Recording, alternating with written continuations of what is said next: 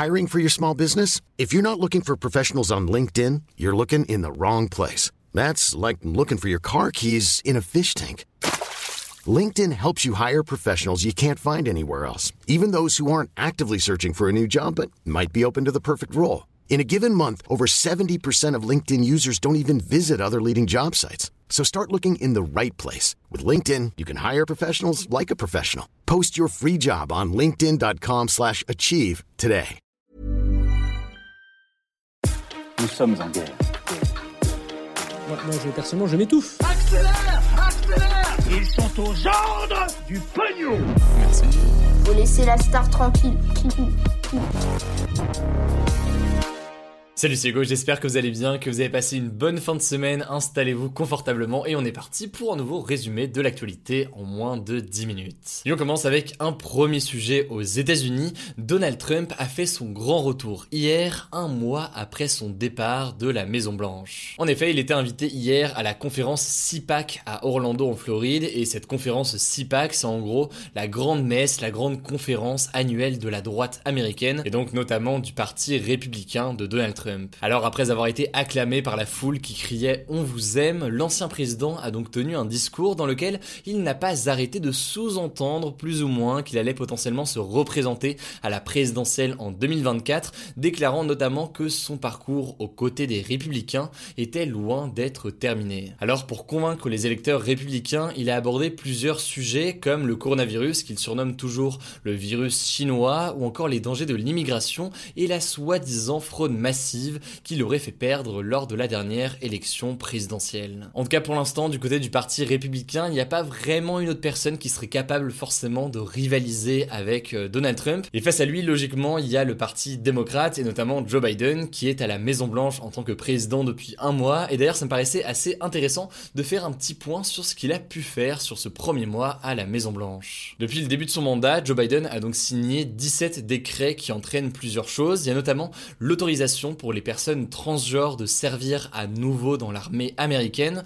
l'arrêt de la construction du mur à la frontière avec le Mexique ou encore le retour des États-Unis au sein de l'Organisation mondiale de la santé. C'est une organisation que Donald Trump avait quittée l'an dernier. Alors le président américain a aussi annoncé un retour des États-Unis au sein des accords de Paris pour euh, le climat, mais la mesure phare ces derniers jours de Joe Biden, c'est son plan de relance de 1900 milliards de dollars pour relancer l'économie américaine.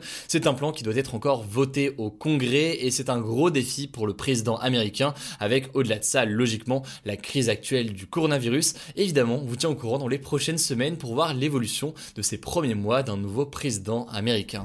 On continue avec un deuxième sujet en France. C'est tombé cet après-midi, l'ancien président de la République Nicolas Sarkozy a été condamné à 3 ans de prison, dont un an de prison ferme, et donc je vais vous expliquer tout ça le plus clairement possible. En fait, Nicolas Sarkozy est condamné pour avoir en 2013 proposé d'aider un magistrat à obtenir un poste à Monaco, et ce en échange d'informations confidentielles de la part du magistrat sur une affaire qui concernait Sarkozy, l'affaire Bettencourt. C'est tout simplement ce que l'on appelle de la corruption et du trafic d'influence, c'est illégal et il a donc été condamné pour ça aujourd'hui. Alors cette affaire est très médiatisée, vous la connaissez peut-être sous le nom de l'affaire des écoutes, mais alors pourquoi est-ce que ça s'appelle l'affaire des écoutes? Eh bien au moment des faits, Nicolas Sarkozy était placé sur écoute par la justice pour une autre affaire. Cette affaire, c'est celle des financements libyens de sa campagne. Or, pour éviter d'être écouté par les enquêteurs, il avait ouvert une ligne secrète créée sous le pseudonyme de Paul Bismuth avec une carte SIM prépayée. Et c'est en fait avec cette ligne téléphonique qu'il a pu notamment parler de l'affaire Bettencourt avec son avocat Thierry Herzog. Et donc, il a pu prévoir cet échange d'infos contre un poste avec le magistrat en question. Alors, pour que ce soit clair, ici, Nicolas Sarkozy n'a pas été condamné pour avoir ouvert une ligne secrète avec son avocat, mais bien pour avoir proposé un poste en échange d'infos à un magistrat. Simplement, il s'avère que c'était en l'occurrence sur cette ligne téléphonique Paul Bismuth. Faut savoir que ce verdict est assez historique puisque c'est la première fois qu'un ancien président de la 5ème République est condamné à de la prison ferme. Jacques Chirac avait déjà été condamné mais seulement à deux ans de prison avec sursis, donc ça veut dire qu'il n'a pas eu besoin d'être physiquement derrière les barreaux d'une prison. Alors après, il y a très grande chance que Nicolas Sarkozy n'aille pas non plus en prison, d'abord parce qu'il a fait appel, donc les juges vont étudier à nouveau son cas bientôt, et puis au-delà de ça, parce que si sa peine comprenant un an de prison ferme est confirmée à l'issue de ce procès en appel, eh bien elle est aménageable en l'occurrence en surveillance à domicile. En gros, il pourrait avoir simplement un bracelet électronique et être obligé de rester chez lui pendant un an. Bref, sujet pas facile, mais j'espère l'avoir résumé au mieux à travers euh, cette actu. Puis logiquement, du coup, on vous tient au courant, notamment pour ce procès en appel qui devrait avoir lieu prochainement.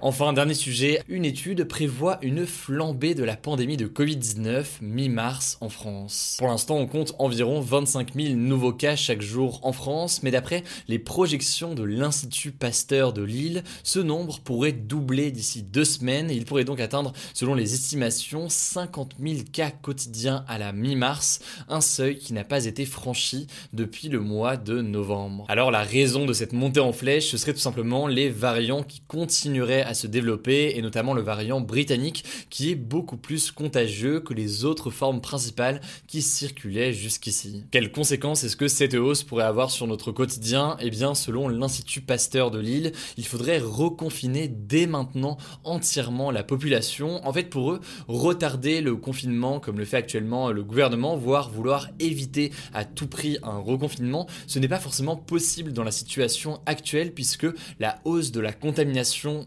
notamment aux différents variants, va beaucoup plus vite que la vaccination qui est actuellement en cours. Pour faire simple, du coup, selon cette étude, si on vaccine beaucoup plus vite et que ce virus circule moins, eh bien on pourrait s'en sortir sans confinement, mais là dans la situation actuelle, ça paraît assez compliqué. Alors reconfinement inévitable et le plus rapidement possible, ça c'est ce que dit l'Institut Pasteur de Lille pour faire vraiment très simple, mais ça ne semble pas être l'objectif du gouvernement qui a sûrement en tête aussi les conséquences économiques potentielles, mais aussi les conséquences sur le moral des Français. Aujourd'hui, 20 départements en France sont en état d'alerte. Il pourrait y avoir une mise en place d'un confinement le week-end dans les jours à venir, mais le président de la République ne semble pas vouloir faire plus pour le moment et veut prendre donc le risque de ne pas reconfiner, sachant qu'il a déclaré aujourd'hui qu'il faudrait tenir environ encore 4 à 6 semaines de couvre-feu avant d'éventuels assouplissements, des assouplissements qui seraient rendus possibles notamment par l'avancée de la vaccination. Bref, pour résumer, des scientifiques pousse encore pour un reconfinement le plus tôt possible.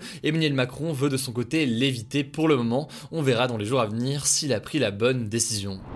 Allez, comme chaque jour, on est parti pour un résumé de l'actualité en bref. Et là, normalement, si tout se passe bien, je vais essayer. Ça devrait durer moins d'une minute. On commence avec une première actu qui concerne les jeunes en France. La plateforme du gouvernement Un jeune, une solution qui aide les jeunes à s'insérer sur le marché du travail a ajouté aujourd'hui 30 000 offres de stage aux 100 000 offres d'emploi qui sont disponibles dessus. Alors, d'après le gouvernement, ce site aurait permis déjà à 1,2 million de jeunes de signer un contrat. Et de votre côté, si jamais vous intéresse et que vous voulez voir, il y a des offres qui sont pourquoi pas pertinentes pour vous, eh bien rendez-vous sur un jeune, une solution.gouv.fr. Deuxième info à l'international cette fois-ci, en Birmanie, il y a un mois, la chef d'État Aung San Suu Kyi a été arrêtée dans le cadre d'un coup d'État orchestré par les militaires. Et eh bien depuis, en l'occurrence, la répression se poursuit. La journée d'hier a été la journée la plus meurtrière puisque les forces de l'ordre ont tiré à balles réelles sur les manifestants pro-démocratie, faisant au moins 18 morts.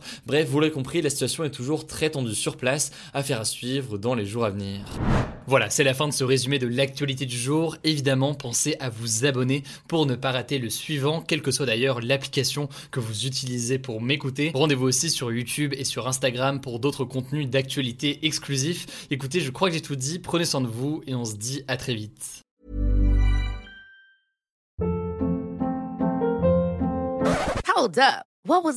Boring. No flavor. That was as bad as those leftovers you ate all week. Kiki Palmer here, and it's time to say hello to something fresh and guilt-free. Hello Fresh. Jazz up dinner with pecan-crusted chicken or garlic butter shrimp scampi. Now that's music to my mouth. Hello Fresh. Let's get this dinner party started. Discover all the delicious possibilities at hellofresh.com.